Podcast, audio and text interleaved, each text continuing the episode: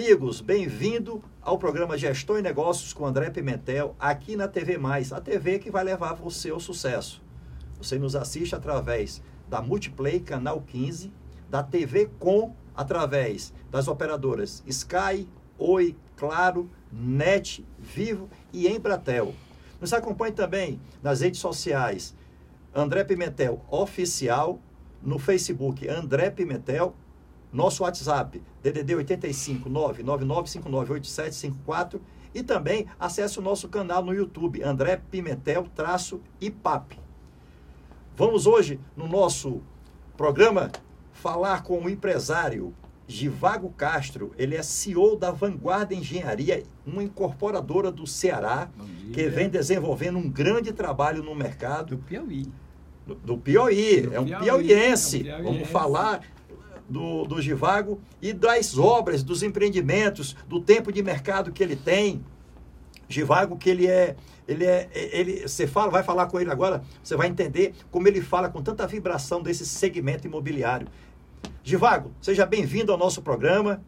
A casa é sua e vamos ter uma hora aqui de descontração, né? Que falar do que a gente ama é muito bom, né?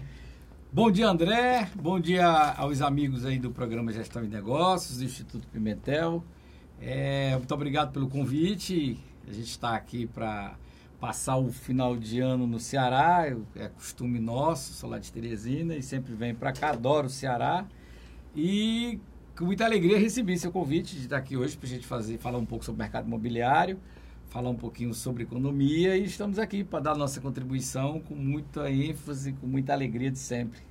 Bom, prazer é todo nosso ter você aqui. Givago, mercado imobiliário 2020, perspectivas e oportunidades. Eu tenho acompanhado aí na, nas, na, nas, no, no, meio de comunicação, jornais, né, nas redes sociais, o boom que está dando o mercado imobiliário. Com a queda da, da, da taxa de juros, o, o, os bancos estão aí realmente muito forte nesse segmento, querendo, tipo assim, financiar. Mas tem muita obra mesmo, Givago, para tudo isso? Vamos lá. A gente vem aí de um período de muita crise. Eu costumo fazer uma metáfora. Você lembra aquele filme do George Clooney que se chamava Tempestade Perfeita? Sim. Que eles são pescadores e eles vão para o mar e passam por momentos de dificuldade. E quando eles começam finalmente a pescar com bastante euforia, acontece uma tempestade e eles resolvem voltar para casa.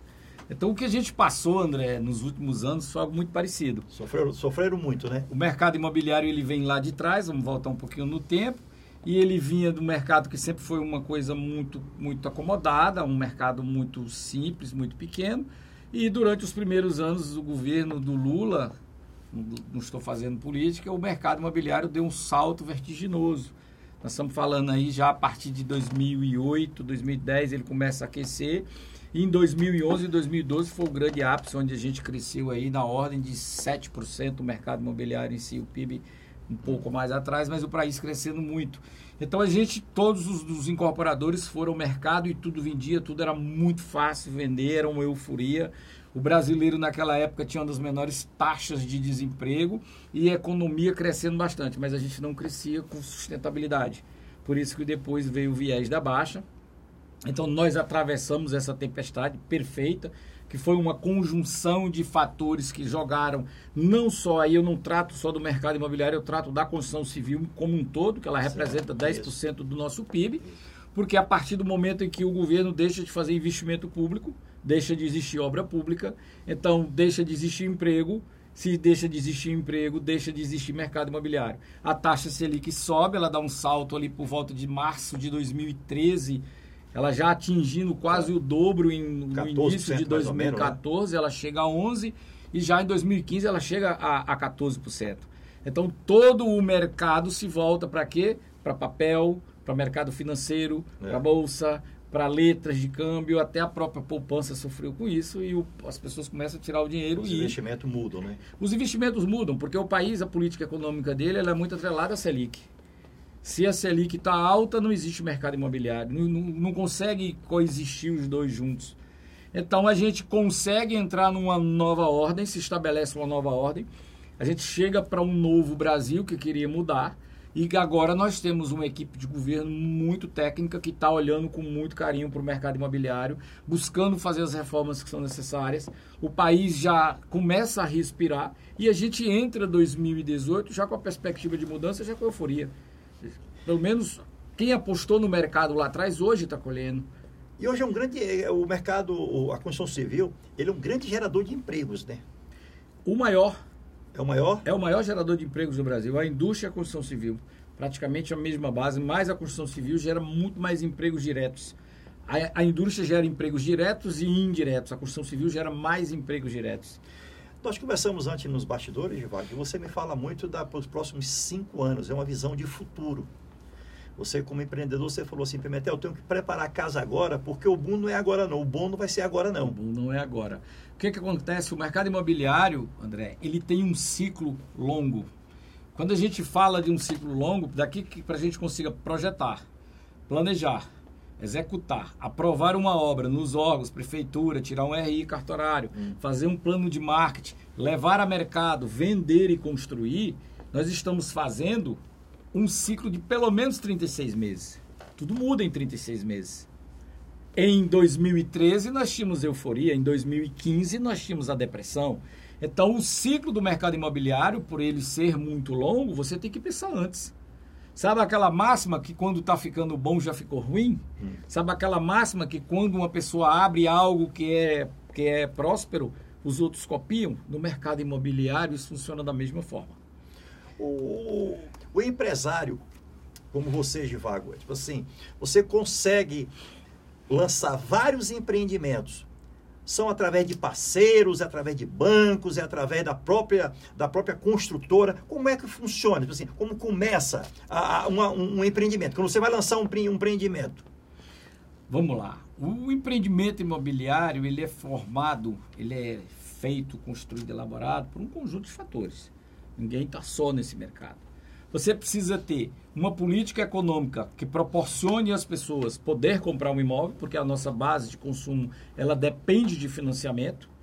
90% das pessoas que compram imóvel no Brasil, elas precisam de financiamento. Então a gente precisa ter uma linha de crédito. Certo. A gente precisa ter crédito imobiliário e a gente precisa ter taxa e precisa que essas pessoas estejam empregadas. Então, o governo tem que fazer a parte dele para criar esse ecossistema fértil. Com a queda da, da, taxa Selic, isso melhora Isso melhora sensivelmente. sensivelmente. O país ele tem uma política de, de controle de inflação atrelada à taxa Selic. É. Quando a inflação sobe, eles sobem a taxa Selic para frear consumo. Quando desce, quando, quando quer crescer, libera a taxa Selic para gerar consumo. E aí o país fica nesse ciclo de alto né? e baixo. É.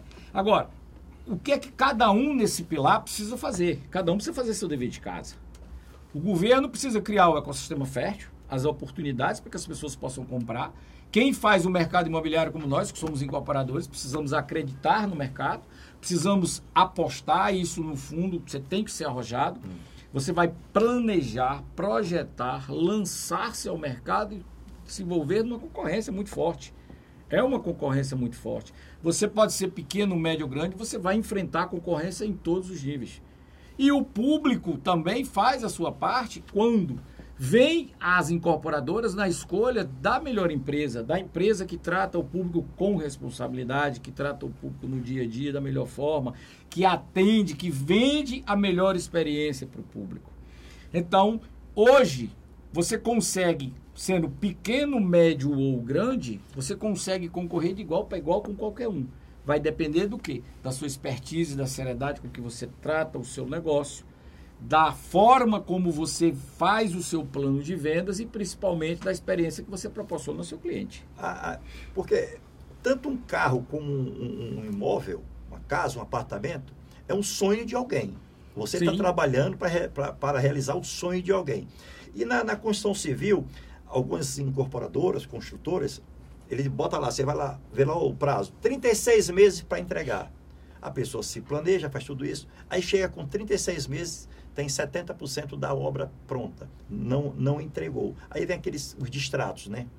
Você me disse que você tem conseguido entregar ao longo do tempo, antecipado. Olha, todas as empresas, você falou num ponto crucial aí. Quando a gente se programa lá atrás, que você planeja, idealiza aquele imóvel, que você faz as suas contas, o custo, que você vai levar isso ao mercado, você tenta imaginar os, os, todos os cenários possíveis e impossíveis para que você possa se proteger e você possa honrar com seus compromissos. O caso dos, dos distratos que você falou aí foi um dos melhores marcos regulatórios do mercado imobiliário que teve nos últimos anos. Quando veio a alta da Selic em 2013, 2014, que o mercado imobiliário começou a, a arrefecer, que começou a esfriar, veio junto com ele, em 2015 e 2016, o fantasma, vamos dizer assim, dos distratos. Não existia um marco legal, algo que regulasse isso, tudo era feito à base de contrato, do que era colocado em contrato. Algumas construtoras colocavam cláusulas mais simples, outras cláusulas bem severas para o consumidor. E no final isso tudo acabava em justiça. O judiciário, por sua vez, simplesmente fica, fica sempre do lado do consumidor.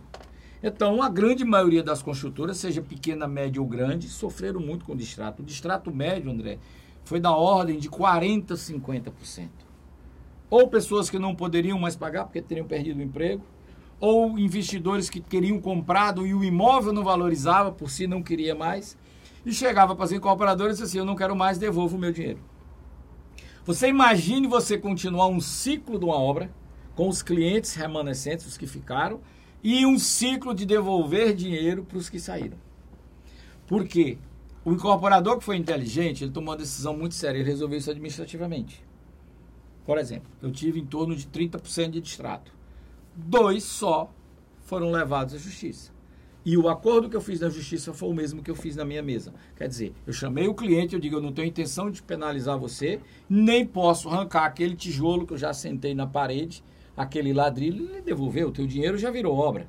Então vamos fazer um acordo. Se o meu contrato diz que eu poderia te multar em 10% do valor do imóvel, mas tu só tinha me pago 25, 30, não é justo para ti também não é justo para mim devolver tudo.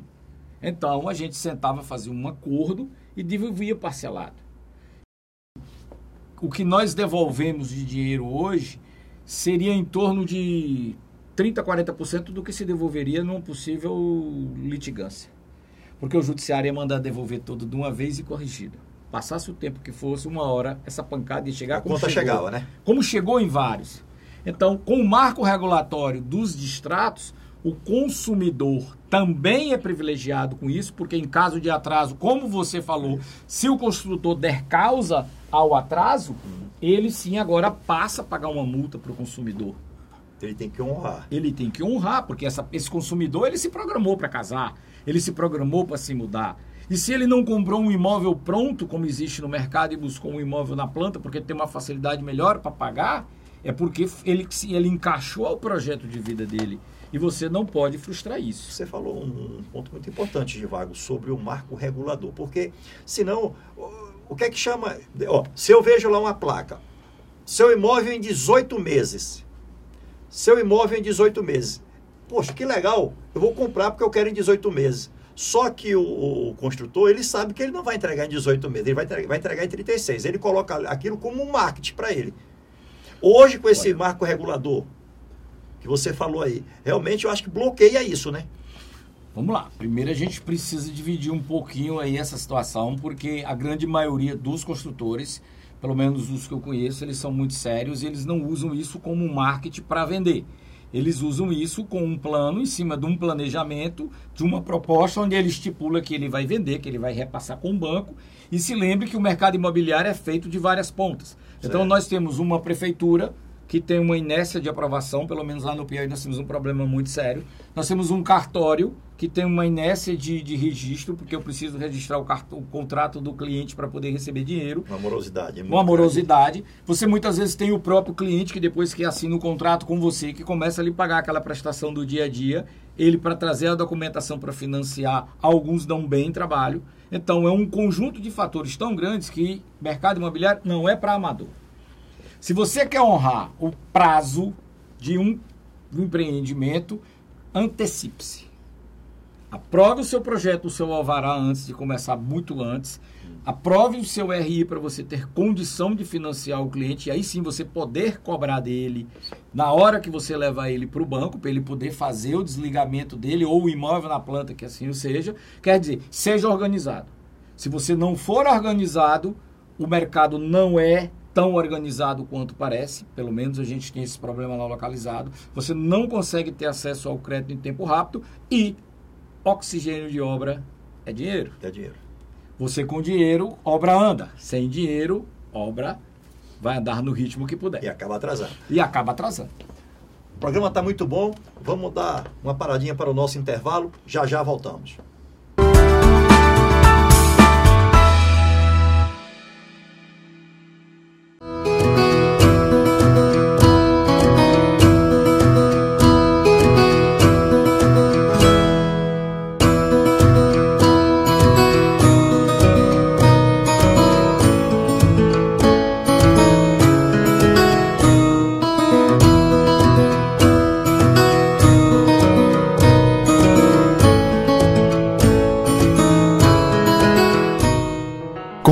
Localização privilegiada, o Neblina Parque Hotel está localizado ao lado do Parque Nacional de Ubajara, que possui uma área de 5.305 hectares de preservação ambiental de pura mata, além de um clima ameno com temperaturas de 15 a 25 graus.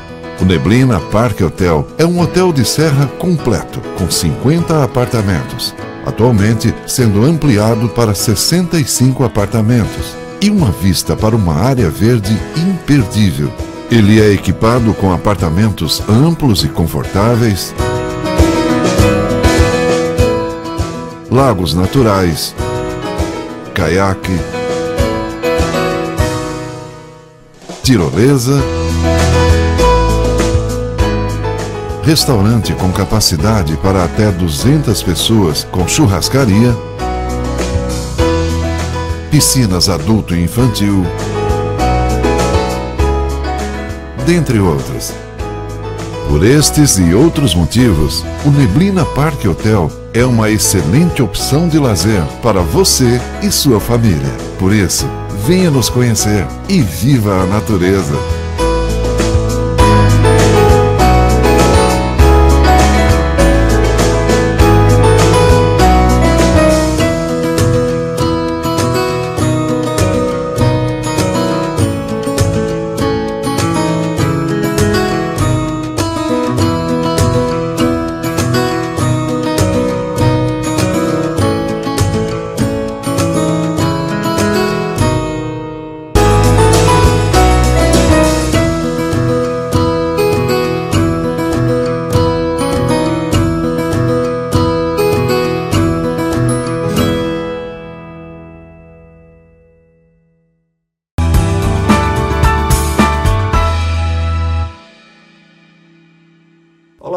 Estamos de volta com o programa Gestão e Negócios com André Pimentel aqui na TV Mais, a TV que vai levar você ao sucesso. Você consegue assistir o nosso programa através do canal da na Multiplay, canal 15 da Multiplay aqui em Fortaleza, ou através da Com Brasil, pelas operadoras Claro, Vivo, Oi, Net, Embratel. Givago, dando sequência aqui ao nosso programa sobre mercado, mercado imobiliário 2020, as suas perspectivas uma perguntinha para você. Das pequenas às grandes incorporadoras sofreram com a crise. Como podemos evitar uma nova crise no mercado imobiliário? Agora você me apertou. André, em relação a você pegar um cenário desse, de você ver desde uma pequena empresa, com pequena estrutura, com fluxo de caixa engessado, é, a uma grande empresa como a Gafisa, que eu vi lançar 4 mil apartamentos de uma vez em São Luís, por que, que essas, todas essas empresas, da pequena e grande, sofreram com esse baque? Quantas sobreviveram? Eu sou um estudioso de mercado, é, eu vou a fundo, eu, eu saio da superfície, eu mergulho nessa relação para entender, para poder melhorar o meu negócio, como todo bom gestor deve fazer. E a única razão que eu encontrei de fato para que de uma pequena a grande todas tenham sido tragadas para dentro desse buraco negro, dessa tempestade perfeita que foi a crise do mercado imobiliário, a pior de todos os tempos da história do Brasil, é que nós não estávamos preparados para uma desaceleração tão brusca. Foi muito rápida. Foi muito rápida como eu te falei, o processo entre você conceber um projeto, levar à praça e construir é um ciclo médio de 36 meses. O Brasil é um país em que a política afeta muito a economia. Se você voltar um pouquinho no tempo, nós vamos lembrar que em 2013 era euforia, 2014 veio reeleição, era euforia, 2015 a gente já entra com a lanterna, com, com, com, a, com, com o sinal laranja. Demorou para as empresas se aperceberem. Quem tinha projetado 2013, 2014 lançado, já entra 2015 num cenário de crise. Seja pequeno, médio ou grande, não estava preparado para fazer uma leitura desse mercado. As grandes incorporadoras sofreram até mais que as pequenas, porque elas tinham grandes canteiros de obras espalhados no Brasil inteiro. Eu vi um canteiro de obras em São Luís, numa grande incorporadora da Gafisa, lançar 4 mil empreende, 4 mil apartamentos ali na, na ponta da areia e que eu acho que até hoje tem 2 mil lá desocupados ninguém estava preparado para uma, frea, uma frenagem tão brusca. E quando começa a falar em crise, desculpa lhe cortar aqui, mas aí o que é que acontece? O cliente, ele diz, rapaz, vou guardar meu dinheiro, eu não vou investir em nada, pode vir uma crise muito forte, eu preciso de dinheiro, e ele não investe em nada, deixa no banco. Chama-se confiança. Isso. O consumidor do imóvel só vai comprar e assumir um débito de 20, 25 anos quando ele tiver confiança de que os próximos anos serão bons, que o emprego dele será mantido, que ele tenha perspectiva de ganho. Senão, ele se retrai. É a última coisa, ele vai para o aluguel, ele volta para a casa da mãe, eu sei, ele procura qualquer solução do que assumir uma prestação de 20 anos, se ele não houver confiança.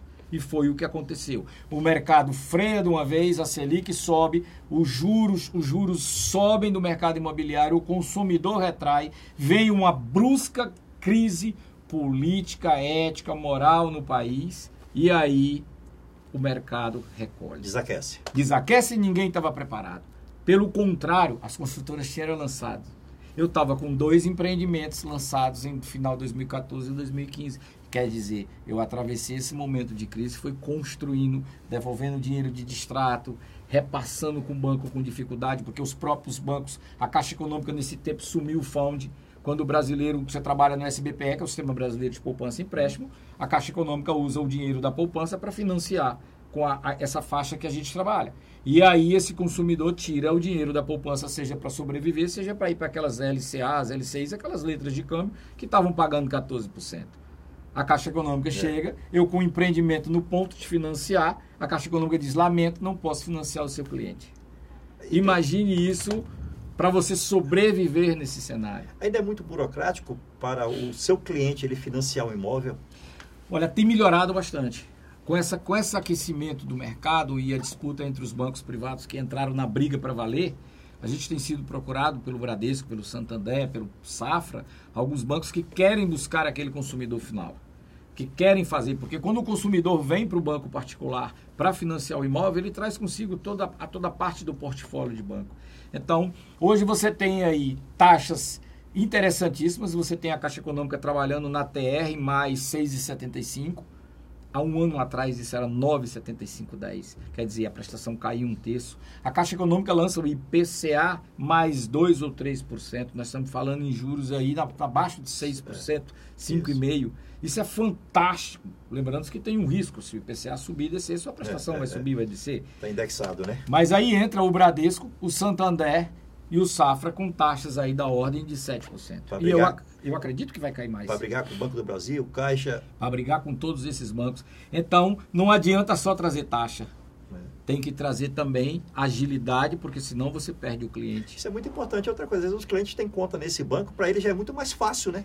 É Exato. É muito mais fácil. Se eles têm conta naquele banco, ele já tem um cadastro positivo lá. Hoje, com o cadastro positivo, isso ajuda muito, que é para ser muito mais rápido. Ajuda muito quem tem o cadastro positivo e os próprios bancos já sentiram isso, que precisam ser mais ágeis. Aonde é que a coisa entorna? Muitas vezes no cliente, quando tem que levar isso a cartório, aí lá nós temos essa deficiência cartorária muito grande, isso demora um pouco para você aprovar, para rodar uma cédula de crédito, para voltar para liberar dinheiro. Mas a gente tem sentido uma grande melhora nisso aí também. É, Divago, então, hoje um grande termômetro no mercado imobiliário, posso falar assim, é a Selic. A Selic é o grande termômetro para qualquer mercado.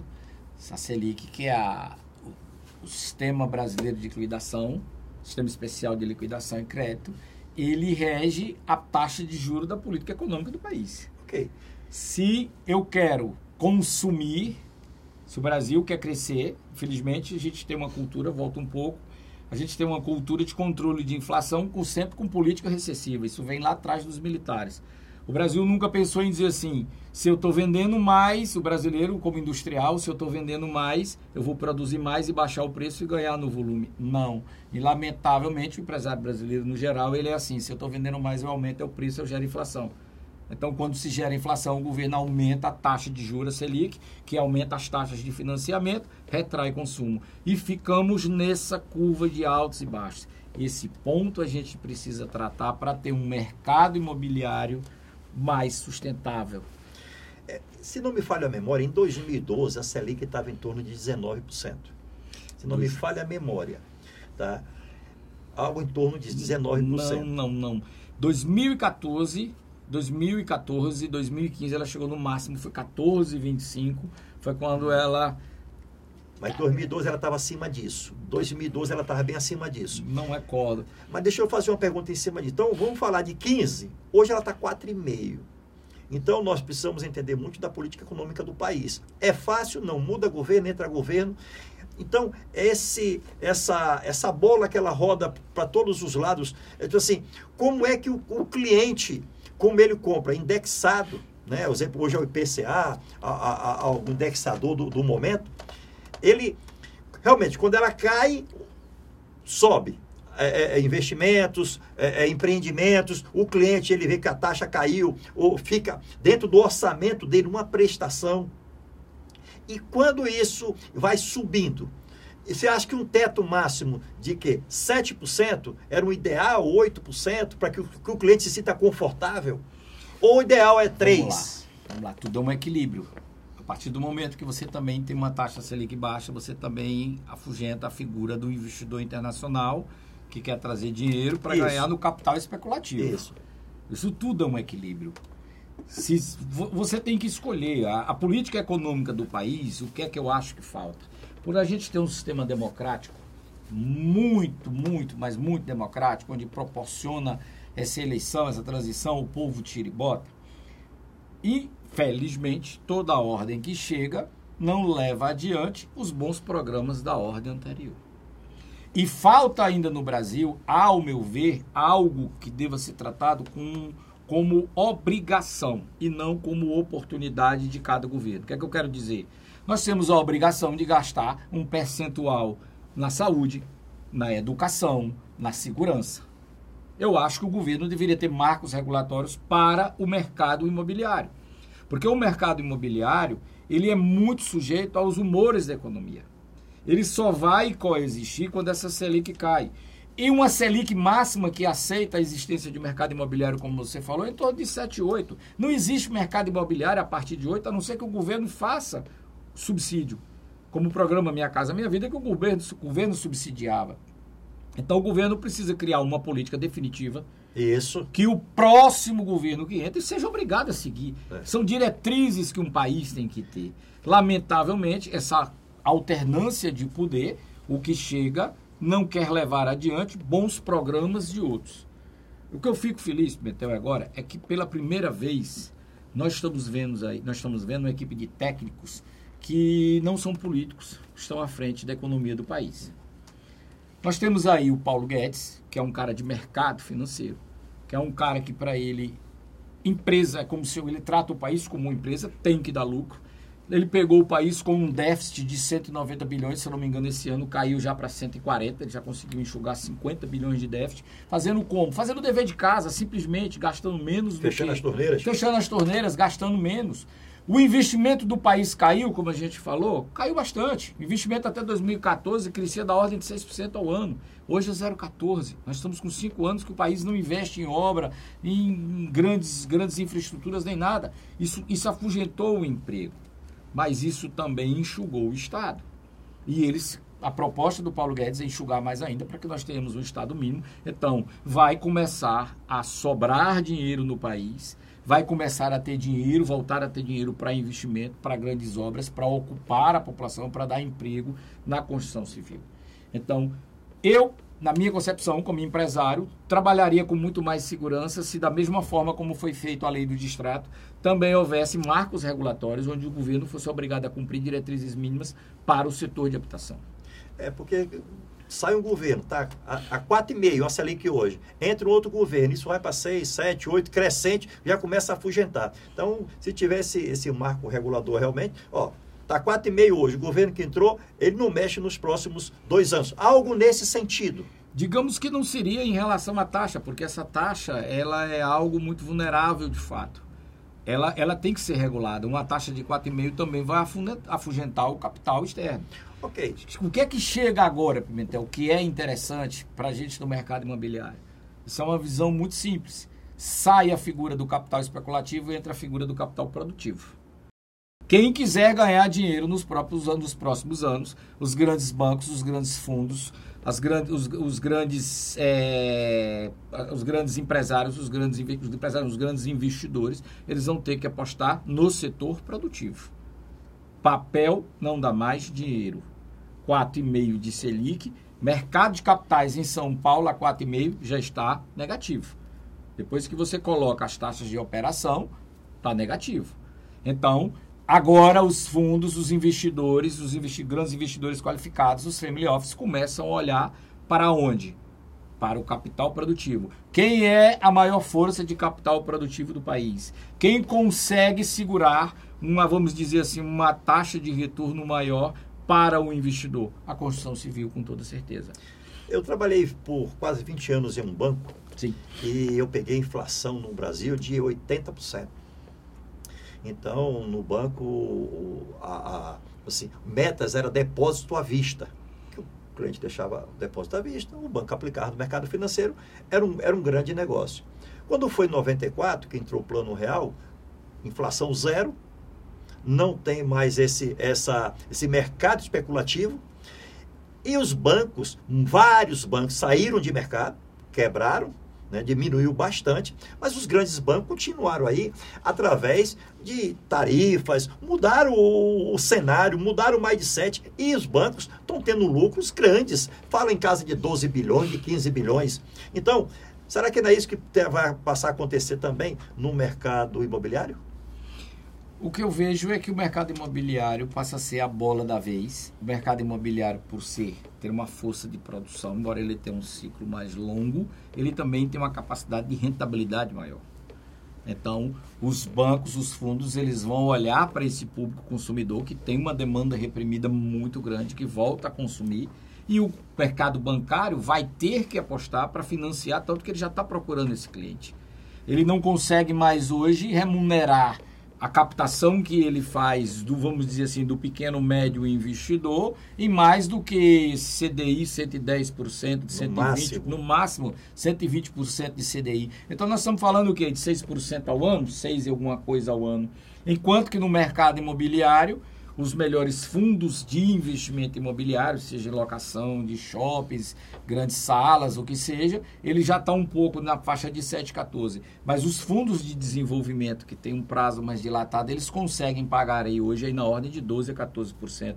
Por quê? Porque as empresas que precisam de capital para desenvolver os seus projetos também estão dispostas a pagar um, vamos dizer, um upside maior para aquele investidor. O investidor volta a olhar para as empresas, coloca capital dentro, com, tendo transparência, governança, compliance, você consegue fazer uma SPE, você consegue montar um modelo estruturado que você dá segurança para o seu investidor e ele vai ganhar junto com você dentro do seu negócio. Ele é o capital, você é o braço motriz. São as parcerias, né? Parceria, juntando os dois, você vai ter bons negócios, desde que sejam tomadas todas as, as devidos, os devidos cuidados, é, aonde esse capital está sendo investido e, e, acompanhado isso.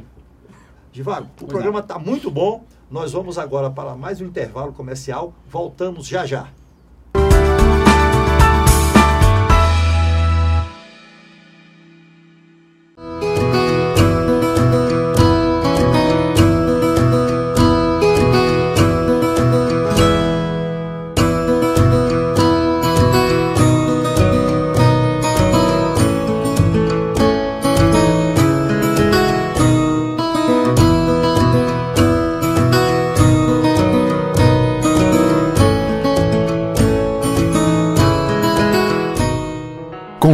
Localização privilegiada, o Neblina Parque Hotel está localizado ao lado do Parque Nacional de Ubajara, que possui uma área de 5.305 hectares de preservação ambiental de pura mata, além de um clima ameno com temperaturas de 15 a 25 graus. O Neblina Parque Hotel é um hotel de serra completo, com 50 apartamentos, atualmente sendo ampliado para 65 apartamentos e uma vista para uma área verde imperdível. Ele é equipado com apartamentos amplos e confortáveis, lagos naturais, caiaque, tirolesa,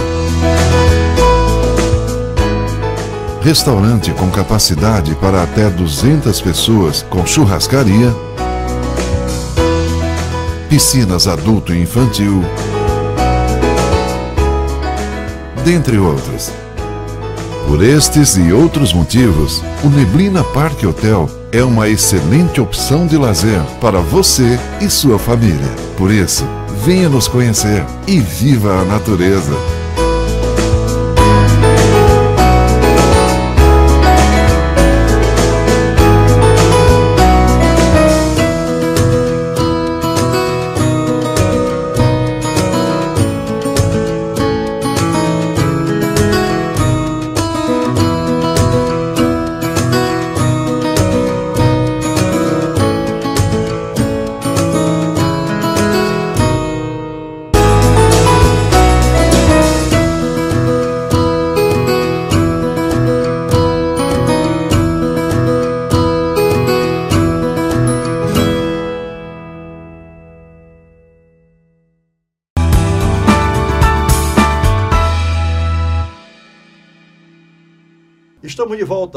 Programa Gestão e Negócio com André Pimentel aqui na TV Mais, a TV que vai levar você ao sucesso através do canal 15 na Multiplay, da TV Com Brasil pelas operadoras Claro, Vivo, Oi, Net, Embratel. Vocês também conseguem assistir o nosso programa. Vamos voltar a falar com o empresário Givago Castro sobre o mercado imobiliário 2020. Givago, quais as perspectivas reais para, o próximo, para os próximos anos e se estamos no caminho certo. André, eu acho que os primeiros passos foram dados, mas por tudo que a gente já falou, por ausência de alguns marcos regulatórios, por a, a volta total e plena da confiança ainda, ainda muita coisa precisa ser ajustada. Mas, quando a gente faz a leitura desse ano que está terminando, que a gente vê entrar uma nova ordem, que já aprovou o projeto da Previdência, que era tão importante, que tem a intenção, mesmo isso tendo que tomar medidas impopulares, lamentavelmente os últimos governos só faziam as coisas pensando em voto, então tomavam medidas só pensando em voto, que não criaram um ecossistema fértil para que o país pudesse crescer com sustentabilidade. Então, se a gente consegue aprovar a reforma da Previdência, já estamos falando em, em, diminuição de déficit, se a gente consegue fazer a reforma tributária, a gente vai começar a crescer de forma sustentável. O Brasil é como você querer ganhar por ipom, onde você pega o adversário, dá um golpe, derruba ele, bota as costas no chão, mas tem que ficar segurando para poder consolidar o ipom. Se derrubar e deixar ele volta, ele derruba, né? É, ele volta, ele derruba. Então você fica naquela eterna queda de braço, naquele esforço. O Brasil, os momentos em que ele cresceu, foi como isso. Ele queria resolver seus grandes problemas, suas grandes mazelas, através de medidas provisórias, a adição de medidas provisórias que jogasse dinheiro na economia por jogar, mas ao mesmo tempo aumentava a máquina, inchava a máquina, e esse déficit ia crescendo paralelamente, e numa hora isso ia estourar. E o que eu vejo nesse governo é a vontade de acertar. Esse ano nós crescemos 1%, um pouco mais de 1%, mas nós crescemos com sustentabilidade. Nós crescemos e reduzimos déficit. Próximo ano, eu acredito num crescimento de 2,5%, ou pelo menos na próxima década, num, num, na próxima década, num crescimento em torno de 1,8 a 2. Isso é fantástico para um país das dimensões como o Brasil, porque a nossa base ela é de consumo. O Brasil só é grande, dessas grandes dimensões, porque a gente consome muito também. Então o brasileiro ele está aqui para comprar roupa, remédio, calçado, imóvel, carro, isso gera economia. Se o país vai crescendo de um em um, dois em dois, como a galinha enchendo o papo, a gente está crescendo com sustentabilidade. A gente não está jogando rios de dinheiro na economia, gerando consumo, gerando inflação e aumentando o déficit com a carga pesada do Estado, como se fazia antes. O varejo vem crescendo também. Tudo. Os sinais são muito bons. Quando a gente vê a construção civil, que é o primeiro que entra na crise, é o último que sai, reagir, é porque todo o sistema já está bom, já está ajustado. Então, a minha perspectiva é que esse governo técnico como é, com as medidas que está tomando, com a forma como entrou e conseguiu negociar com o Congresso essas reformas, que a classe política, que o Congresso, na, na presença do, do, presidente Rodrigo Maia, que eu acho que foi fantástico, decisivo na aprovação da reforma da Previdência, eu acho que o país volta a acreditar em si, a ganhar confiança e a gente pode pensar assim numa perspectiva melhor. É, ok. Givago, o mercado imobiliário ele é muito complexo não é ele, é para amadores. Ele não é para amador, ele é muito complexo, né?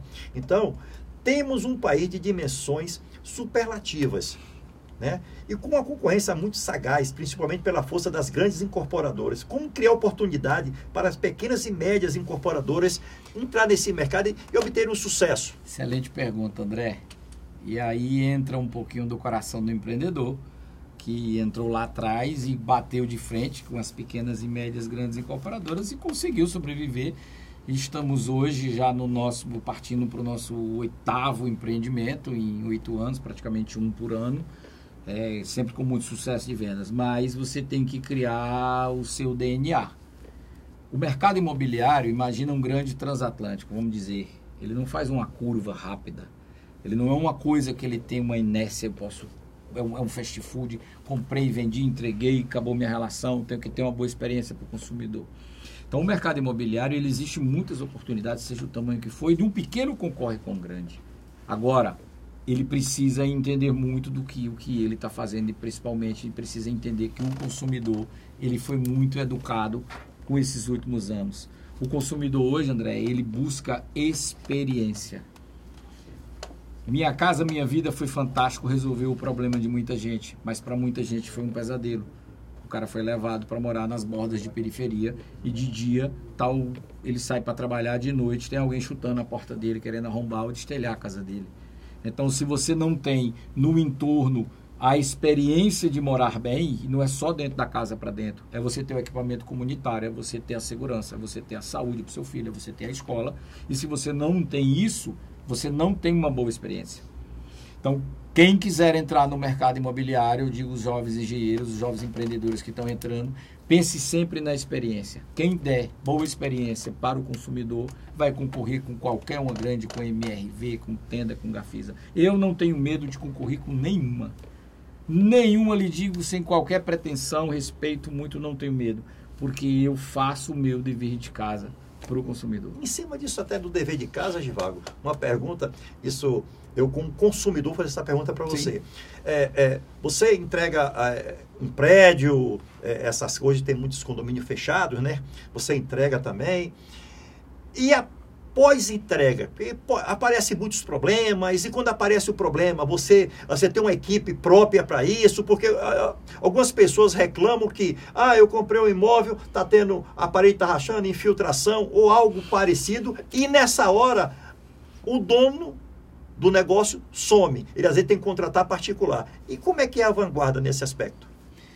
André, a Lei de Normas de Desempenho, a 15575, ela rege o tempo de garantia que cada item dentro do imóvel, que são muitos, e você tem a obrigação de dar manutenção para o seu cliente. Mas se você levar isso ao pé da letra e você for se limitar a fornecer uma garantia por, o que a lei diz, você não está dando uma boa experiência para o seu cliente. A Vanguarda, com muito orgulho, administra isso. Talvez seja o ponto em que eu acho o, meu, o melhor desempenho da minha empresa. Porque a gente vem de um processo construtivo, onde a gente tem processos controlados de qualidade que me geram um imóvel com excelente índice de satisfação do meu cliente. E aonde é que eu meço esse índice de satisfação? No meu menor índice de manutenção. Então, em todos os imóveis que a gente já entregou, a gente tem uma manutenção menos, menor que 2% dos imóveis em épocas de inverno. Isso, se você falar que você tem uma construção que são feito de milhares de itens, feito por pessoas, um processo praticamente artesanal, você pode se dizer com muito orgulho de que você tem uma excelente qualidade de imóvel. E essa relação, como eu lhe falei, quem vender, quem não tiver uma boa experiência para o seu cliente, não vai continuar no mercado.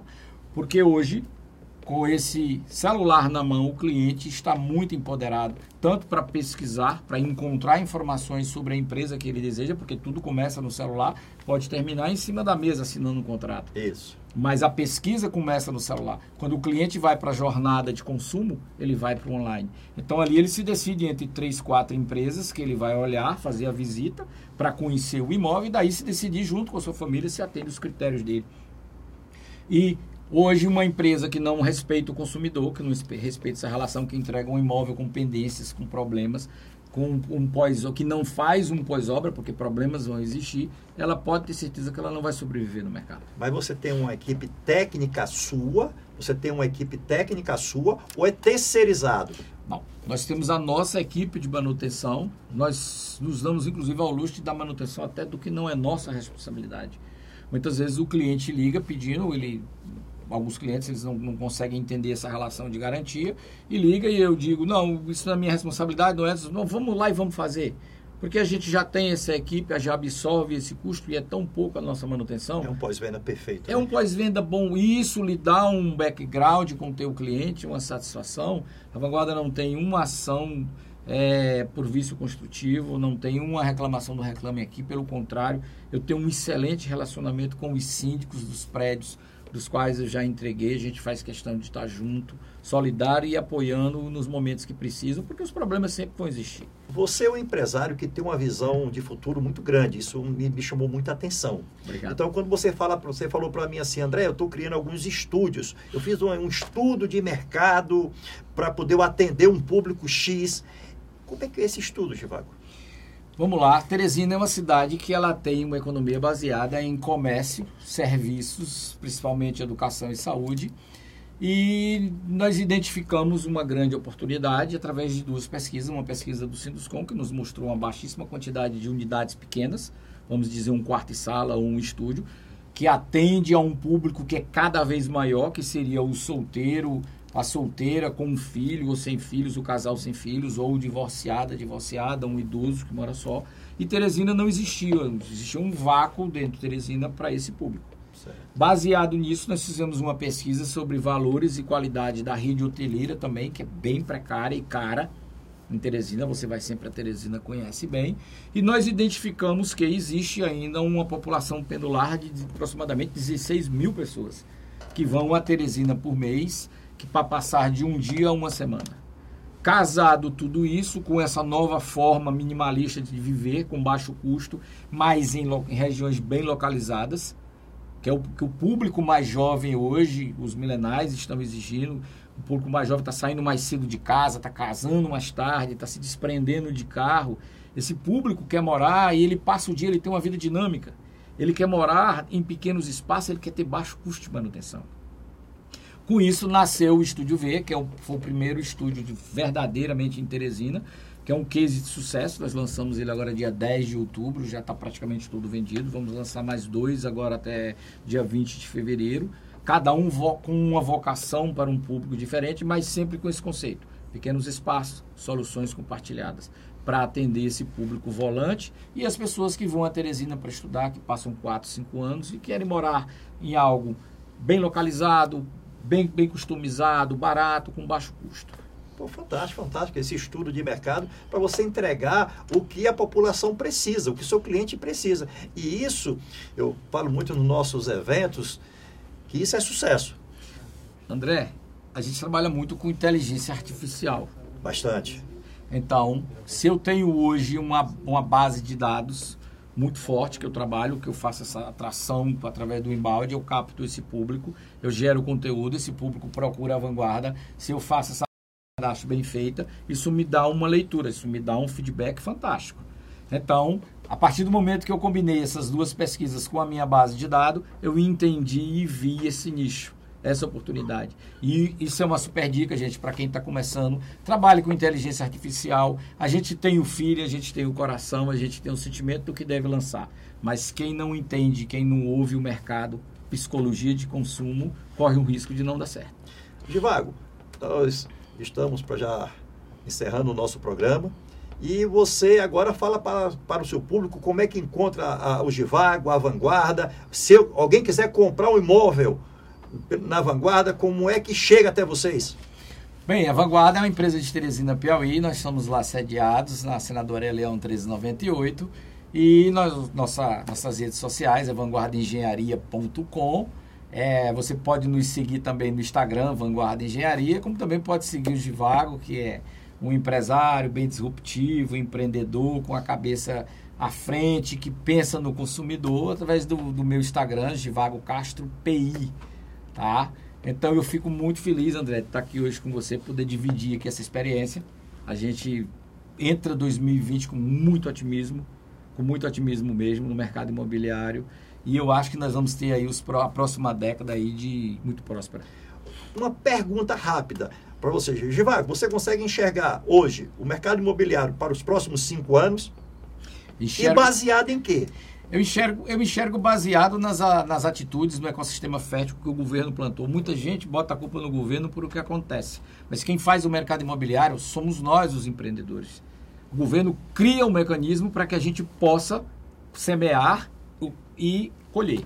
Então o governo está fazendo a parte dele, isso me deixa bastante motivado a partir do momento que eu vejo crédito imobiliário farto, taxa Selic baixa, juro de, de financiamento baixo, eu vejo os marcos regulatórios como do distrato sendo tratadas, reformas sendo feitas, isso tudo cria um ambiente fértil. Está na hora da gente agora, como empresário, apostar no Brasil, no consumidor brasileiro, tirar os projetos da planta e lançar a demanda reprimida, nós temos aí de 5 anos, nós temos um crescimento vegetativo da ordem de 1,26%, quer dizer, 200 milhões são 3 milhões e 200 todo ano a mais que envelhecem e que vão entrar na, na, na fase de consumir o imóvel. Então, é um grandíssimo mercado, ele precisa crescer e ele volta a crescer nesse momento de 2020, agora com mais consistência, passo a passo, sem grande assodamento. Então eu posso falar aqui, nós estamos aqui já quase uma hora do nosso programa, falar o seguinte: você é investidor, você é investidor, se quer investir em um mercado, o mercado imobiliário está aí. E uma grande empresa é a vanguarda, porque tem alguém que conhece muito sobre o mercado e que passa, passa segurança né, para o seu investidor e gera uma parceria de sucesso. É bem por aí mesmo, Givago?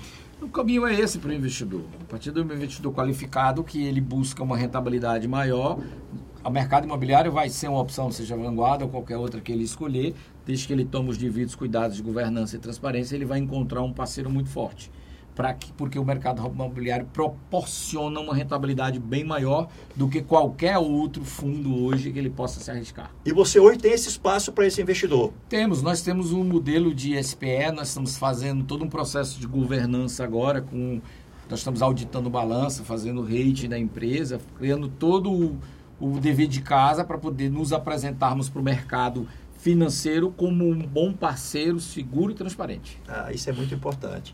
Amigos, esse programa aqui duraria mais uns dois dias, mas nós temos um tempo. E nós estamos chegando ao fim do programa Gestão e Negócios com André Pimentel. Hoje o nosso tema foi Mercado Imobiliário 2020. Participou aqui o empresário Givago Castro, CEO da Vanguarda Engenharia e Incorporadora. Muito obrigado pela atenção de vocês e aqui na TV Mais, você é sucesso. Que Deus abençoe a todos.